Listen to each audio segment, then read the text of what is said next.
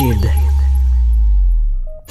Cher public, nous vous invitons à prendre place confortablement et à fermer la sonnerie de votre téléphone cellulaire. En cas d'incident, veuillez repérer les sorties de secours les plus près de vous. Bon divertissement. Un, deux, un, deux. OK, c'est bon, on peut y aller. Sophie Durocher. Elle met en scène les arts, la culture et la société.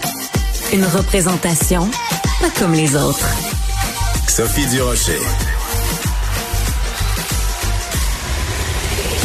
Bonjour tout le monde, j'espère que vous allez bien. Euh, ben vous le savez, hein, moi la culture, j'en mange, le cinéma, j'adore ça, j'adore le cinéma québécois. C'est pour ça que j'étais excessivement déçue l'année dernière quand on a appris que Radio Canada, qui est notre diffuseur national, pourtant payé avec nos impôts à vous et à moi, que donc notre diffuseur national allait arrêter de diffuser le gala Québec Cinéma.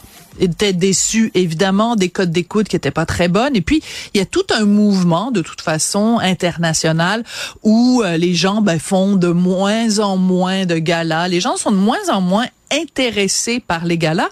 Mais quand même, on considérait tous, euh, pas juste les gens du milieu du cinéma, mais l'ensemble de la population considérait quand même que ça faisait partie du mandat de Radio-Canada de rendre hommage au cinéma québécois par le biais d'un gala. Et Radio-Canada nous avait dit, ben c'est pas grave, on va remplacer ça par une émission qui va être animée par Karine Vanasse et qui va donner le goût aux gens de s'intéresser au cinéma québécois. Ben, cette fameuse émission en question a été diffusée dimanche dernier. Ça s'intitule Dans un cinéma près de chez vous. Et les codes d'écoute sont sortis. Et comme nous l'apprend le devoir, ben c'est un échec monumental. Les Québécois ne se sont pas intéressés à cette émission-là. Il y avait seulement 188 000 personnes qui ont écouté cette émission dans un cinéma près de chez vous. C'est très triste.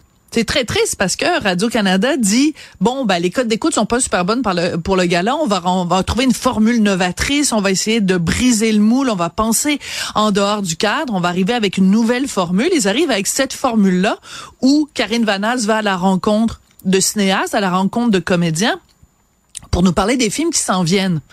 Mais le public est pas au rendez-vous. Alors savez-vous quoi? L'émission de Karine Vanasse a fait à peu près la moitié moins de codes d'écoute que le dernier gala Québec Cinéma. Donc on voit qu'il y a un problème. Mais je vais aller plus loin dans ma réflexion parce que je l'ai écouté l'émission en question. Ça dure une heure et demie. Et savez-vous quoi? C'est excellent. C'est super bon, donc je vous encourage à aller sur tout.tv. Heureusement, ils l'ont pas mis sur l'extra, donc on n'est pas obligé de payer pour. Donc tous les citoyens canadiens peuvent aller voir ça.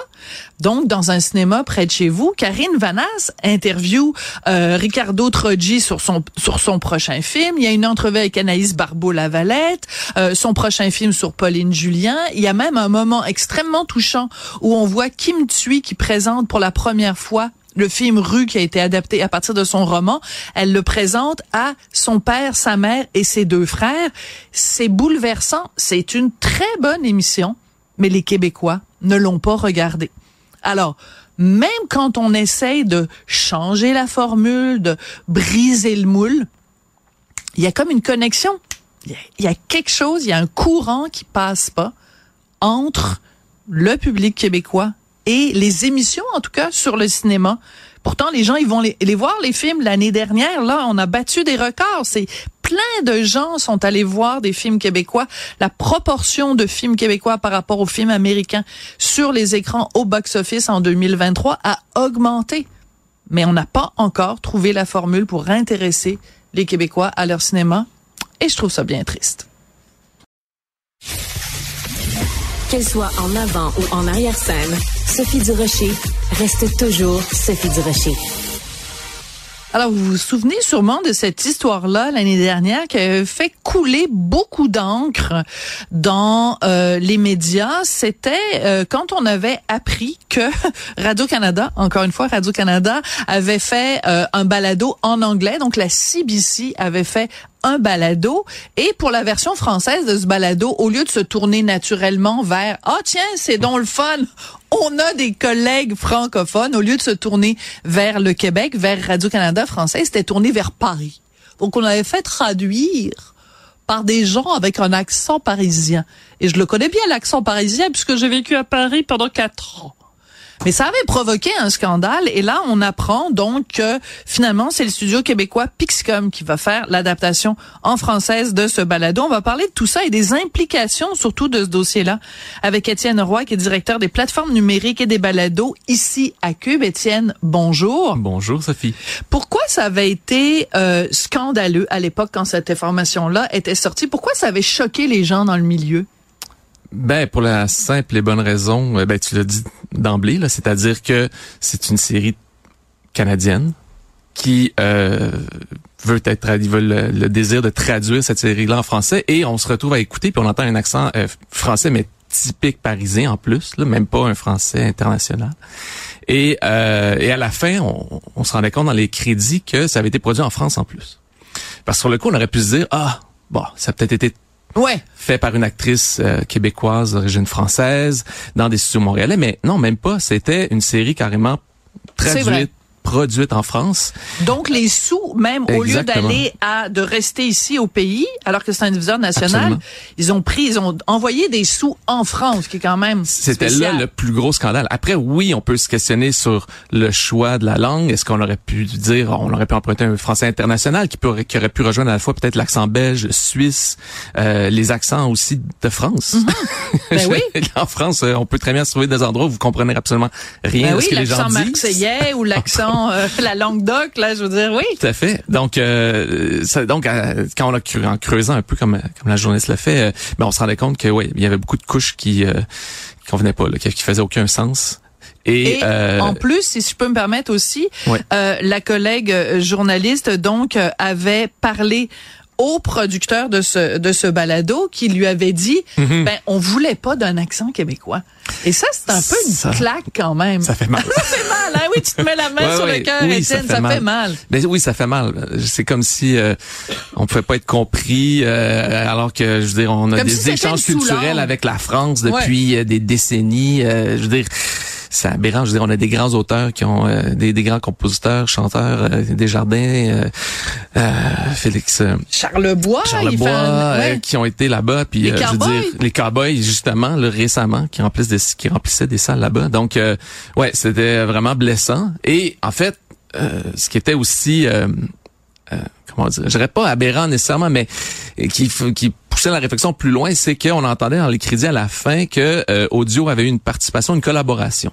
Et là, tu te poses la question, tu te dis, bon, ben, est-ce que CBC a expliqué tout le projet à Audio, puis Audio là soit accepté. Audio, c'est les services francophones de balado de Radio-Canada français. Exactement. Merci de le préciser. C'est exactement ça. Donc, est-ce que euh, Audio, qui produit, s'occupe de tout le volet balado, a accepté le choix de CBC mm. ou au contraire, peut-être, est-ce qu'ils leur ont dit non, on ne fait pas ça, c'est pas une bonne idée, on, on le sait pas. Et, et là, tu te poses plein de questions, tu te dis mais c'est quoi le but d'avoir une société d'État avec deux langues qui se parlent pas, qui se mm. comprennent pas euh, euh, C'est quoi cette, cette, cacophonie, ça, cette cacophonie à l'intérieur euh, de cette boîte?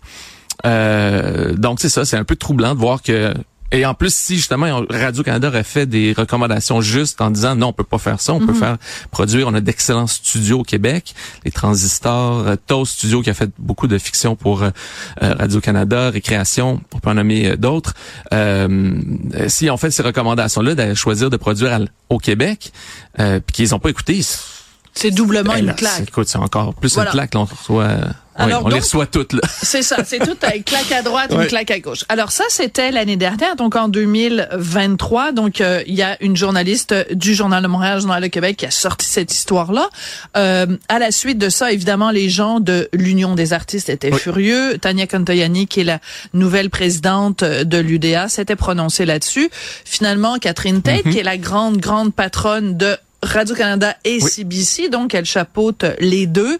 Euh, elle a, euh, elle s'est excusée au nom de Radio-Canada. Elle a contacté l'Union des artistes pour dire on s'excuse et on va mettre, on va retirer des plateformes le balado qui a été traduit avec un accent parisien et très bientôt il y aura une nouvelle version. Alors ce qu'on apprend aujourd'hui, mhm. la plume de la même journaliste, c'est que donc c'est Pixcom, on connaît hein, mhm. Pixcom, Charles Lafortune travaille à Pixcom.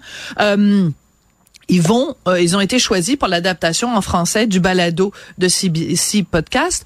Pourquoi c'est important, Étienne, que euh, que ce soit Pixcom ou d'autres euh, entreprises, qu'on mette en valeur justement ce talent québécois en balado? Euh, pour mille, toutes les raisons du monde. Euh, ben d'abord parce qu'on, je veux dire, on a, on a développé ici cette expertise au Québec depuis plusieurs années, euh, à peu près en même temps que les Français, je dirais. Ouais. Euh, ben parce qu'en plus, bon là, c'est sûr qu'on c'est l'argent de nos taxes. enfin, déjà, déjà en partant, toutes les raisons sont bonnes juste pour cette raison-là d'aller au Québec. Mais en plus, c'est qu'on a le talent, l'expertise, on la développe. Ça reste un, nouveau médium, le balado euh, au, au Québec. C'est-à-dire que auparavant, oui, Radio Canada faisait parfois du documentaire audio.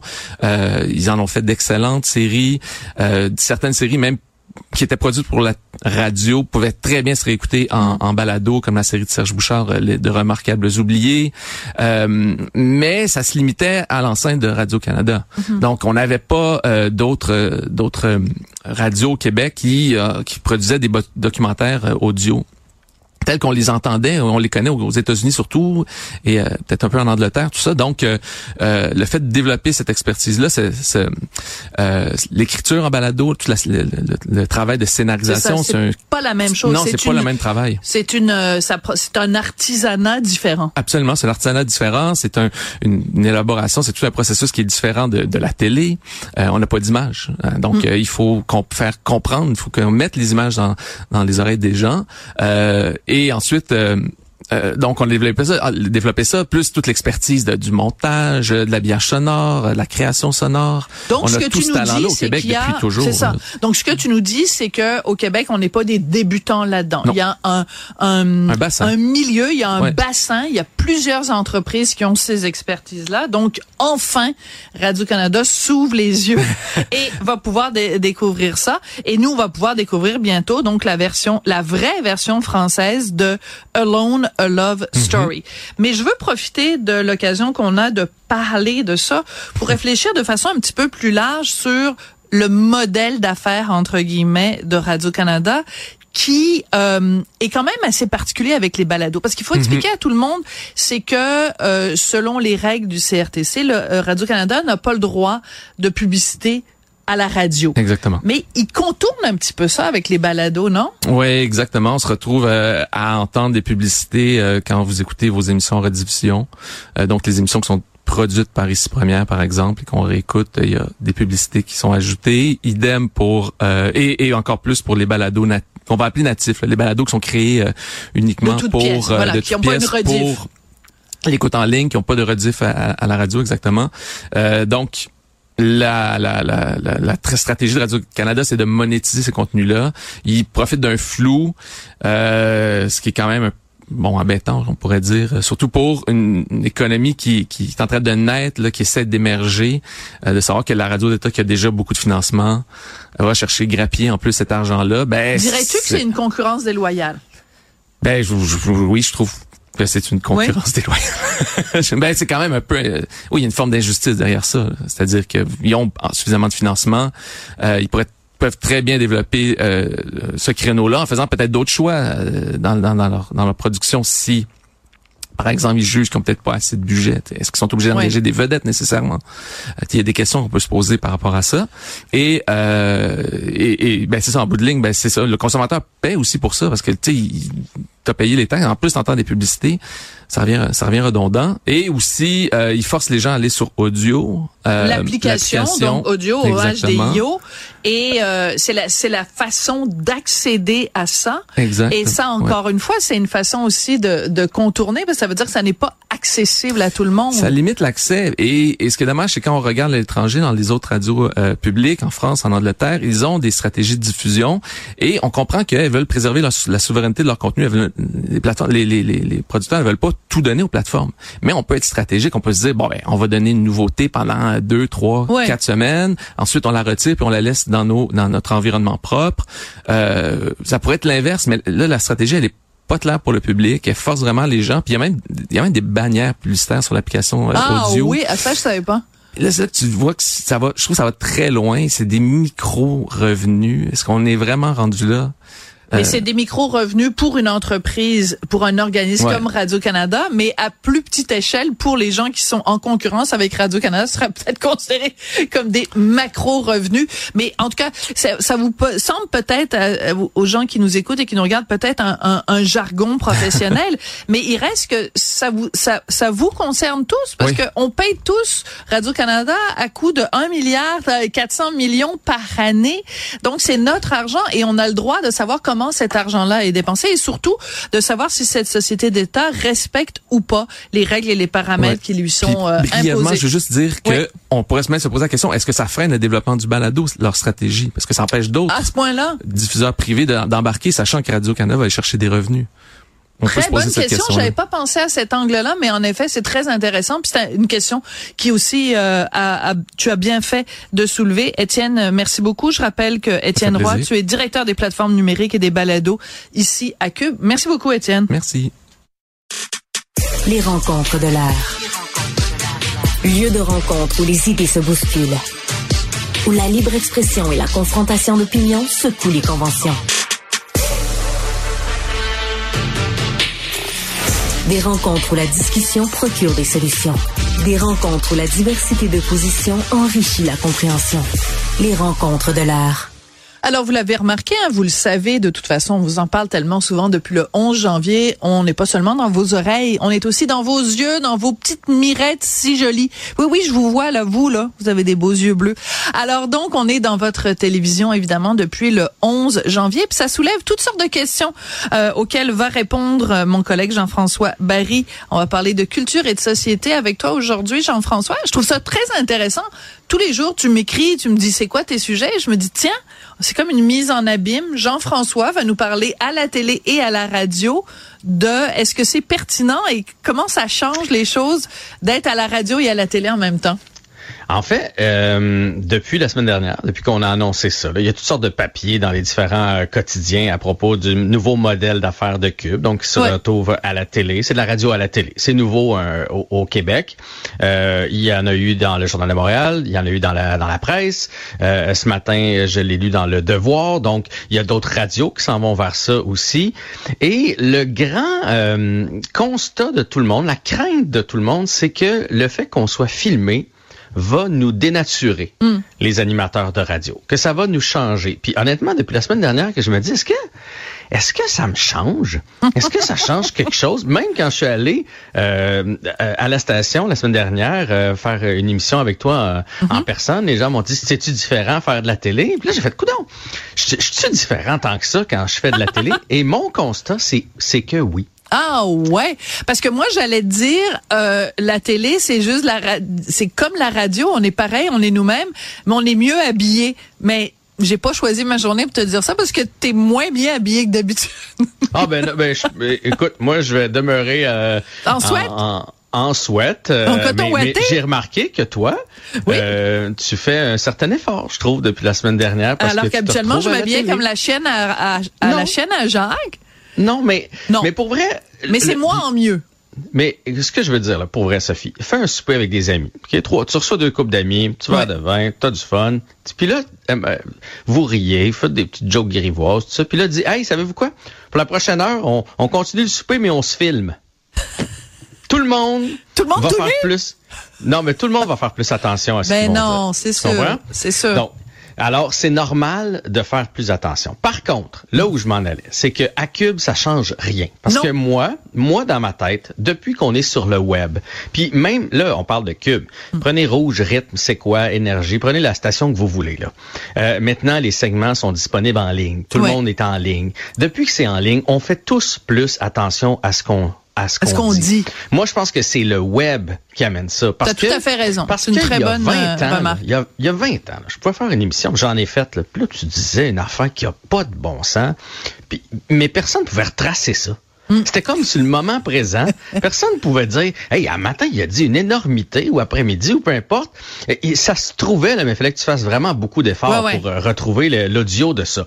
Maintenant, si tu dis quelque chose, ça peut te revenir d'en face dans le temps de le dire. Donc, je pense que tout le monde a appris dans les dernières années à faire un petit peu plus attention parce que on n'est jamais à l'abri que l'extrait qu'on qu'on qu'on a dans lequel on a joué, qu'on qu'on a notre citation se retrouve quelque part. C'est encore plus Moses si tu as le visuel, mais juste l'audio pouvait te faire mal de toute façon. Fait que moi dans ma tête, depuis depuis ce temps-là, ça change rien, puis ça change encore moins, je trouve, pour une station comme la nôtre, où est-ce qu'on fait de l'opinion, où est-ce qu'on fait du commentaire, parce qu'on a déjà on a une pensée. Il n'y a, a, pas beaucoup d'impro dans ce qu'on se dit. On a réfléchi à notre affaire. Si tu reçois un politicien, il est habitué de, de, de faire attention à ce qu'il dit. Si tu reçois quelqu'un sur le climat, euh, il s'en vient te, te parler d'une étude. Il va pas se mettre à improviser toutes sortes d'affaires. Donc, je trouve que dans une station comme la nôtre, ça change pas tant qu'on soit filmé ou pas la personnalité qu'on est. Voilà. Et je te dirais que la, la, la marque de commerce et la force de Cube, c'est justement cette spontanéité-là et cette liberté de parole qu'on a qu'on a depuis les tout tout débuts hein, euh, avec euh, avec Benoît, avec euh, avec Richard, on était vraiment ben en fait, Benoît, Richard et moi, on est les trois seuls qui étaient là au, tout début parce que le, reste de l'équipe a changé quand même beaucoup. Mais et c'était ce qui nous dé, nous démarquait à l'époque cette euh, cette liberté là. Et ben écoute moi euh, depuis le, 11 janvier euh, j'ai la même liberté. La seule mhm. chose c'est faut mieux s'habiller. Ben, moi, on m'a dit que c'était comme les coulisses de la radio. Donc, euh, j'ai fait des émissions avec une casquette. Je le fais aujourd'hui avec un hoodie. Par contre, ouais, mais faut pas que tu te mettes le doigt dans le nez, tu sais, il faut que tu fasses attention. Mais en même temps, regarde, là, moi, là, pendant l'émission, je vais sur mon ordinateur, je fais, je consulte les journaux, je tasse mes papiers. À la télé, ils font pas ça. À la télé, ils font, ils sont là, puis sont tous coincés. Ben, ils sont pas coincés, c'est pas ça que je veux dire. Ok, je me suis mal exprimé. On, on, fait attention pour avoir sont... de carton, on fait attention pour. Alors que nous, à la radio, il faut garder ça, et cet esprit-là doit rester parce que c'est ça aussi. La radio, c'est un médium de proximité, donc il faut qu'on garde cet esprit, cet esprit-là de proximité, de simplicité et de spontanéité. Hein, vraiment que des affaires en T, puis qu'on les amène à la télé. La comprends-tu?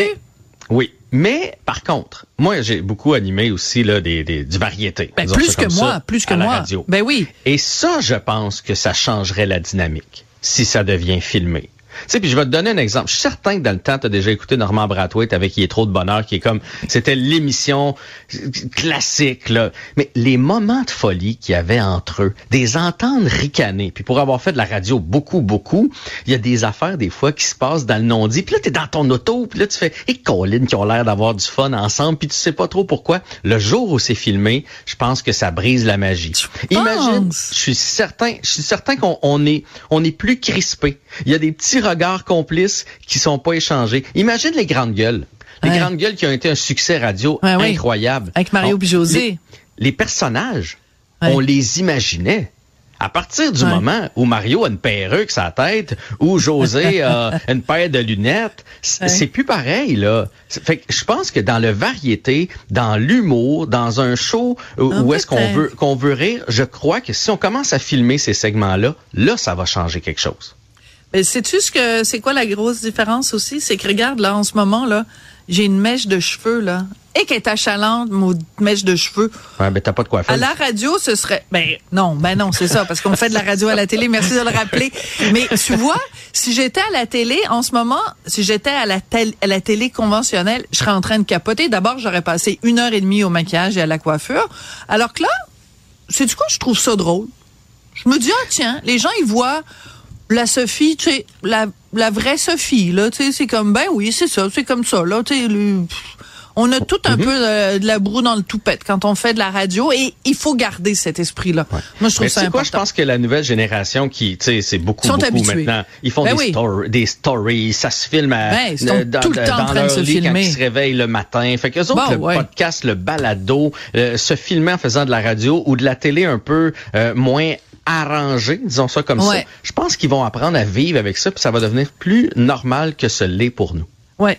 Puis je te dirais euh, quelque chose euh, en terminant. Je sais que c'est la première fois que je t'en parle, mais euh, après avoir fait sortez-moi d'ici et avoir passé plusieurs jours, je te dirais pas combien évidemment, pas maquillé, pas coiffé, avec les cheveux tout croche dans la jungle, avec ça de transpiration, avec des des, des shorts bruns il n'y a plus rien qui me dérange.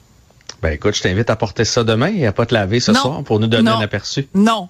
Plus jamais. Merci. Manger du riz des fèves tant qu'à y être aussi. Pourquoi pas? C'est hors de question. Merci beaucoup, Jean-François Barry. Moi, je pense Salut. que tu es dans la prochaine émission de Sortez-moi d'ici. Je Mais le tu sais qu'on a, pas- on a failli le faire ensemble. En tout cas, on pourrait s'en reparler. Ah, euh, OK. La prochaine coulisses. émission, on se parle de ça. C'est bon. OK, merci. Ouais. Ouais, t'as été pissou, t'as eu peur. Ouais. Ouais, Ouais, c'est t'as ça. raison. OK. T'as raison. C'est ça. OK, au revoir, euh, Pissou Barry. Professeur Duduche. Avec elle, pas de retenue.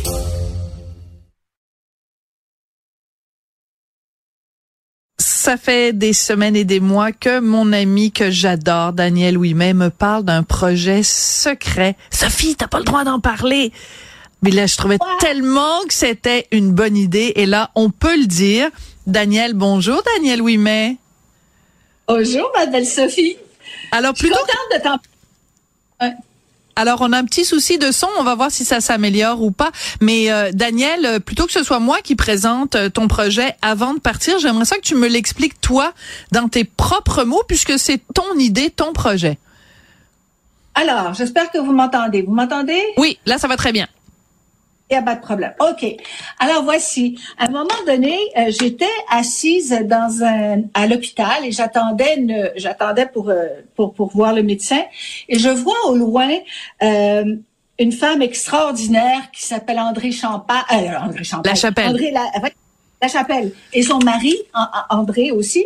Et, et tous les deux sont assis et ils sont en train de se tenir la main et ils sont présents, ils, ils se parlent pas, mais tu sens, il y a une aura qui se dégage d'eux qui est, qui est absolument exceptionnelle. Alors, à un moment donné, ce que j'ai fait, c'est que j'ai voulu aller leur parler, mais je me suis dit, ah non, je veux pas les déranger. Ils se sont levés, ils sont venus me voir. Et là, ils ont commencé à m'expliquer que André Melançon avait un cancer, qu'il allait probablement euh, ne pas passer à travers et qu'il espérait qu'un un traitement puisse le soulager. Et, et je les ai regardés euh, se rasseoir et, et- et être inquiets, mais en même temps tellement soudés.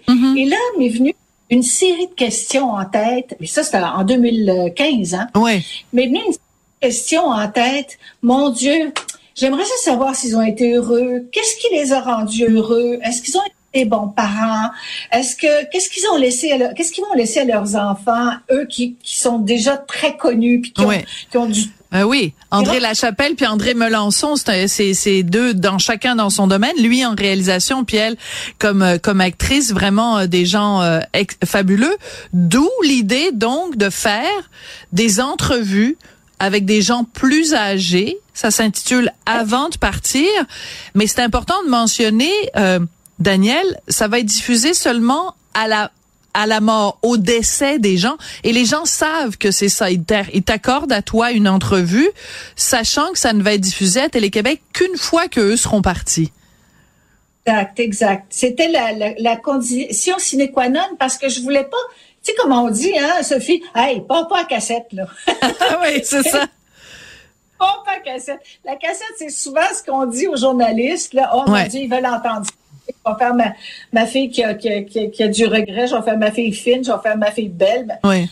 c'est pas ce que je veux. Je veux, je veux, comme dit l'autre, de ton fond, là. Parle-moi Ouais. de ton fond. Sonia. Et, et je voulais Donc, tu voulais une sincérité, une vérité, une authenticité. important, très important. Et on parle beaucoup, on parle pas tellement de ce qu'ils ont fait, quoique bien sûr, c'est toujours int- intéressant de savoir, il faut que, pour la génération, disons, dans 25 ans, qui regarde ça, si c'est des jeunes puis qui connaissent pas, disons, je dis n'importe quoi, Dominique Michel, c'est sûr que il- sera question également de- du travail, mais en réalité, quel genre de personne elle était? Pourquoi elle est arrivée à ce métier? Donc, on, on va être très vague là-dessus parce que moi, ce que j'ai besoin de savoir, c'est comment elle est en réalité. Qu'est-ce qu'elle a qu'est-ce qu'elle a laissé quand elle travaille? Moi, moi, j'appelle c'est ma mère, Dominique. Tu sais, Ouais. elle, elle- elle m'a pris elle par m'a amené partout, mais je suis pas la seule à qui elle a fait ça. Et il y en a beaucoup qui lui doivent ce métier-là, et personne le sait. Je veux qu'on le sache que c'était une femme généreuse, accessible, etc., et qui a donné beaucoup de son temps pour les gens. Ça, on le sait pas. Donc, c'est le côté veux- humain, c'est le côté humain plus que simplement la carrière. En même temps, les gens que tu as commencé à interviewer et tous les autres que tu vas interviewer par la suite, tu les interviews parce que, de par leur carrière, ils ont eu une importance au Québec. Québec. Donc, ce sera pas uniquement dans le domaine culturel, ça peut être sportif, ça peut être scientifique. Euh, on apprend dans le dans la presse de ce matin qu'il y a donc déjà cinq entrevues qui ont été faites par respect pour les gens on ne dit pas quelle, quelle est leur identité, mais euh, toi, j'imagine que dans ta tête, tu as une liste idéale de gens où c'est essentiel que ça se fasse.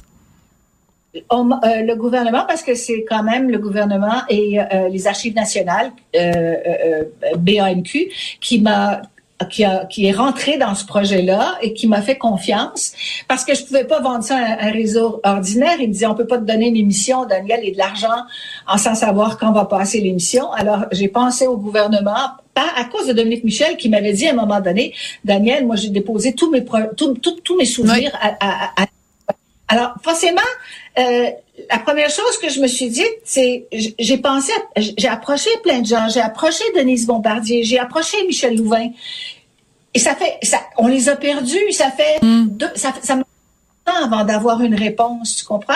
Alors, si je dis un nom aujourd'hui, puis tout d'un coup, cette personne-là n'est plus là la semaine prochaine, qu'est-ce que mm. je peux pas dire faire ça. Et deuxièmement, euh, et, c'est délicat de dire à quelqu'un, hey, on va parler de ta mort. Voyons donc.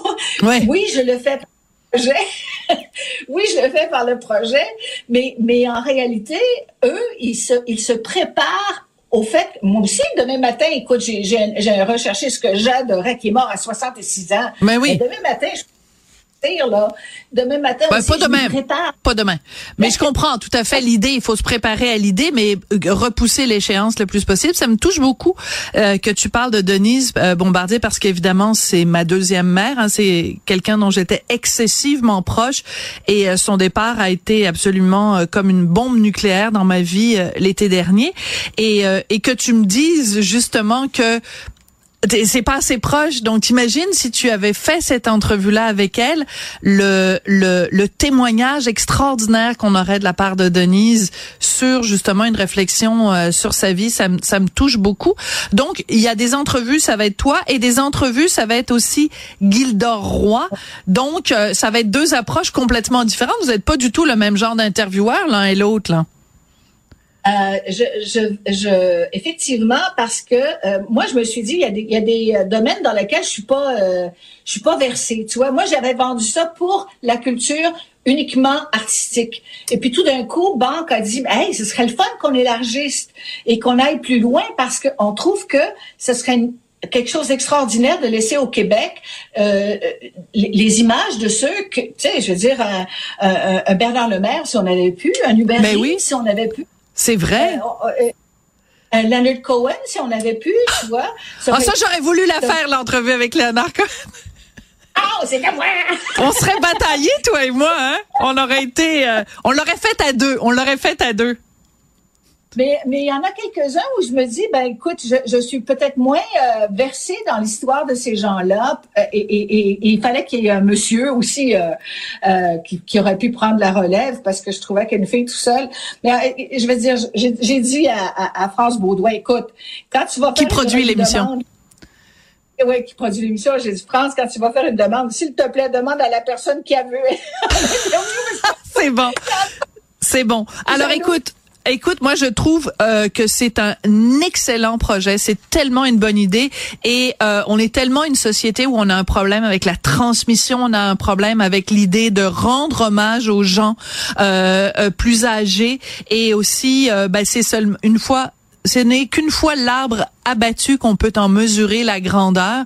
Euh, ben profitons-en pendant que les gens sont encore là pour aller recueillir justement l'essence de leur vie. Ça s'intitule Avant de partir et euh, donc tu es en plein milieu de ces 50 entrevues, testaments, témoignages. Merci beaucoup Daniel Ouimet. Puis tu vois, euh, j'ai gardé le secret hein? Chaque fois que tu me voyais, tu me parlais de ça, mais j'ai pas dit un mot.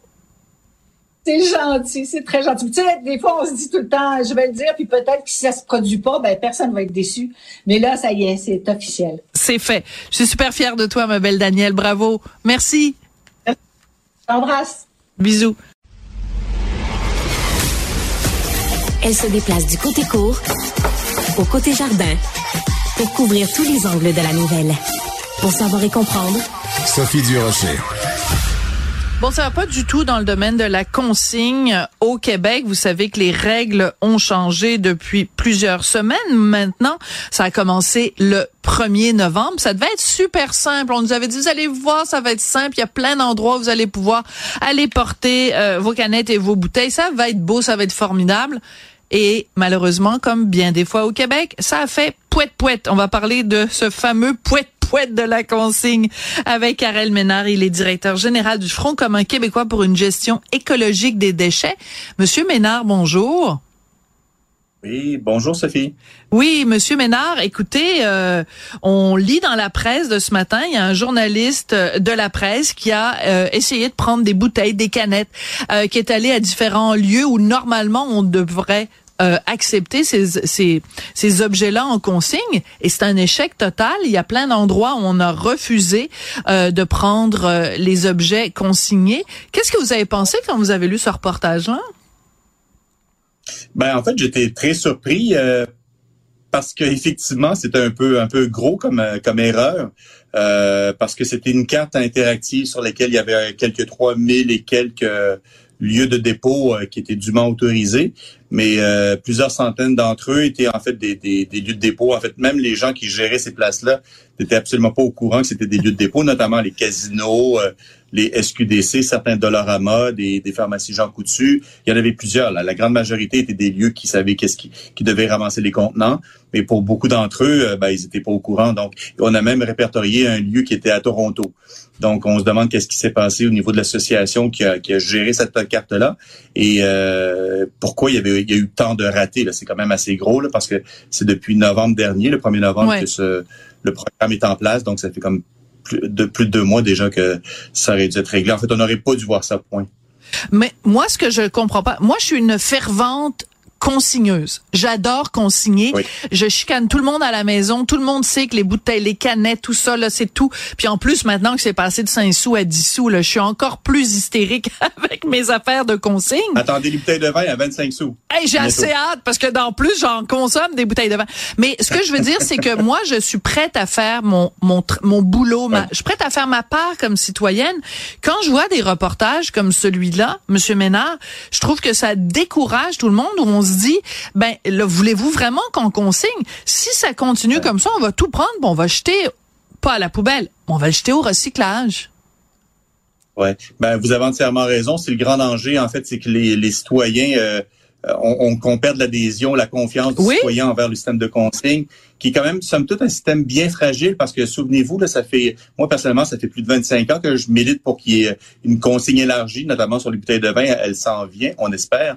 Euh, et là, justement, avec ce genre de raté-là, c'est c'est pas très bon pour le consommateur ou pour la notoriété du système. Donc, on vient de mm. lancer un système. Je peux comprendre s'il y avait eu quelques dizaines maximum là, erreurs, c'est possible sur plusieurs milliers de, de, lieux de dépôt. Mais là, c'est on dirait que c'est généralisé, c'est-à-dire euh, quelqu'un a mis tous les gens coutus, tous les dollars à mode du Québec euh, comme lieu de dépôt. Euh, on atteint, il faut, faut, quand même dire qu'on atteint les lieux de dépôt recommandés par le gouvernement, qui est 1200 pour cette première première phase. Donc à ce niveau-là, il n'y a pas de, de problème. Mais c'est juste qu'effectivement, ça peut semer le doute ou la confusion chez le citoyen, comme et comme vous dites, qui dit ben, écoutez, là, ça part un petit peu tout croche. Euh, finalement, c'est beaucoup plus simple de le mettre ça au bac. Et c'est un peu le danger parce que le mm-hmm. bac n'a pas la, nécessairement la, le bac de récupération a pas nécessairement la même performance au niveau du recyclage que que la consigne. La consigne, c'est un mode de, de récupération dédié aux contenants ou aux matières dont est composé les contenants.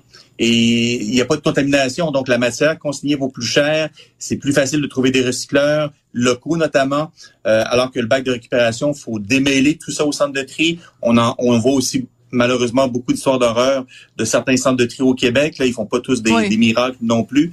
Donc, euh, la consigne pour les contenants de boissons est tout à fait appropriée. Puis là, bon, ben ça mettons que ça part un peu mal. Mais ça refroidit les ardeurs, puis c'est pas ça le principe, parce que on, on, on, est rempli de gens qui sont des gens de bonne volonté, qui veulent faire leur part pour la planète. Puis là, ben, si on est accueilli comme un chien dans un jeu de quilles, c'est sûr que ça aide pas. Alors, euh, comment comment on remédie à ça? Je sais que c'est pas votre responsabilité à vous, mais qu'est-ce que vous réclameriez de la part euh, euh, du gouvernement pour que ce soit mieux organisé? Par exemple, est-ce que c'est une bonne idée en effet de dire que dans des SQDC où on va quand même pour acheter du cannabis. Est-ce que c'est vraiment un endroit approprié pour aller déposer ces canettes de coke? Ben écoutez, euh, poser la question, s'y répondre, bien sûr que non, là, parce qu'il faut aussi une question d'entreposage. Il faut aussi comprendre que le 1er mars 2025, on va accepter les bouteilles de vin. Donc, les bouteilles de vin, c'est une autre gestion. C'est des contenants mm. qui sont plus lourds. Euh, il faut vraiment de l'espace d'entreposage. Les contenants de lait, les contenants en carton euh, vont être acceptés, vont être consignés. En fait, tous les contenants de boissons entre de 100 millilitres à 2 litres vont être consignés au 1er mars 2025. Donc, c'est sûr que les SQD, c'est sûr que sur les 3000 et quelques lieux de dépôt qui sont présentés sur la carte de, que, dont on parle en ce moment, beaucoup vont disparaître au 1er mars ou même avant 2025 parce qu'ils pourront pas accepter euh, euh, l'ensemble des contenants consignés. Actuellement, il y a une espèce de compromis pour justement faciliter la vie aux concitoyens. Euh, pour euh, permettre à certains lieux de dépôt, certains dépanneurs, sur une base volontaire, de continuer à accepter la consigne pour justement maintenir leur clientèle et autres mais euh, beaucoup d'entre eux vont disparaître, ben, vont pas disparaître, mais vont cesser de récupérer les mhm. contenants consignés parce qu'ils auront plus l'espace. Donc, c'est sûr qu'on la liste risque d'être beaucoup moins longue au 1er mars. Et ce qu'on devrait faire, c'est pour répondre à votre question brièvement, c'est de tout de suite commencer à travailler sur les ben lieux de dépôt qui vont tout accepter et peut-être faire une campagne de sensibilisation pour un petit peu. Je veux pas mettre la faute sur personne non plus. C'est peut-être une erreur de bonne foi. Bon, elle est quand même assez grosse. Ben, il y en a beaucoup là. Assez visible. Ben, il y en a beaucoup, effectivement, mais c'est je, je connais pas les fins fonds de la, de la raison pour les des raisons pour lesquelles euh, on, on, a, on a assisté à ça, mais peut-être ça serait bien justement de dire, ben, écoutez, on, on a eu un problème. Sais, comme euh, on, est habitué à ça aussi avec euh, la SAQ, des choses comme ça, des problèmes informatiques. pas de la SAQ. Non. mais vous comprenez, c'est-à-dire mettre la faute sur le système informatique, je ne sais trop, mais en tout cas dire aux gens, écoutez, on, on est conscient qu'on a causé, on vous a causé certains problèmes et puis on rectifie le tir. Donc, faire amende honorable et dire, mm. bah, écoutez, à partir de maintenant, on, on, va être doublement vigilant. Moi, c'est ce que je ferais personnellement. Et pas maintenir un flou artistique sur... Euh, ouais, mais mais je vais vous poser une question très simple, puis ça se répond par euh, oui ou par non. Euh, donc le réel échéancier, c'est mars 2025 pour euh, étendre la consigne non seulement aux bouteilles de vin, mais à tout contenant de toute boisson euh, de plus de 100 millilitres. Est-ce qu'on est prêt, oui ou non, Monsieur Ménard? Euh, oui, on est prêt, mais en fait, c'est sûr qu'on va devoir. Je réponds pas juste oui ou non, mais on va devoir parce que il y a certaines bannières qui sont comme euh, des Maxi, des Provigo, des Super C qui sont à proximité les uns des autres. Donc, ils vont devoir se réunir et avoir un lieu physique ben de dépôt des contenants. Ben, donc, il va falloir, ça va prendre de certaines infrastructures. Donc, Parlez-vous? Des Faut qu'ils se parlent. Faut qu'ils se parlent, ce monde-là. Ben, en ce moment, ils se parlent. La QRCB, ce sont tous ces gens-là. Donc, ben, l'association responsable. Je veux bien, mais il se parle, mais le résultat est pas là. Parce que le, le journaliste de la presse est arrivé au Costco, puis on lui a dit, on prend juste les, les en consigne les contenants de gens qui sont membres. Donc, ça prend une carte Costco. C'est contre la loi. La loi dit que ça doit être accessible gratuitement pour tout le monde. En tout cas, c'est une discussion drôlement intéressante. Merci beaucoup, Karel Ménard. Vous êtes directeur général du Front commun québécois pour une gestion écologique des déchets. Alors, moi, j'encourage tout le monde à consigner. C'est le fun, mais en plus, on est payé pour ça. Bon, on récupère notre argent parce que l'argent, on l'a déjà payé. Absolument, ça coûte rien. C'est ça qu'il faut comprendre. Exactement. Merci, Monsieur Ménard.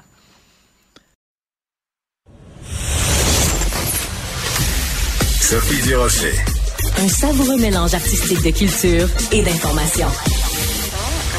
Je reçois la visite en studio de Normand Lester, qui est blogueur au Journal de Montréal, Journal de Québec et animateur du balado Normand Lester raconte à Cube Radio. Bonjour Normand. Bonjour on commence l'année 2024 avec ton sujet préféré. Donald Trump. Donald Trump. On, pensait que ce serait peut-être fini puis qu'on n'entendrait plus parler. Ben non.